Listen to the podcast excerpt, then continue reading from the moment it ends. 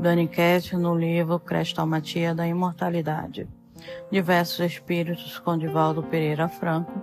Mini biografia de Caibá Schutz.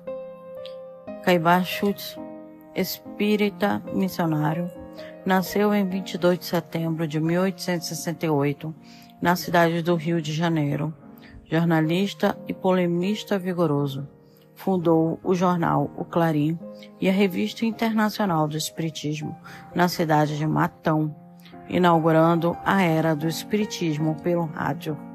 Em memoráveis conferências hebdomárias realizadas na cidade de Araraquara, São Paulo, escritor cristalino, seus livros são repositórios de sabedoria cristã espírita do mais alto lavor desencarnou em Matão, São Paulo, no dia 30 de janeiro de 1938.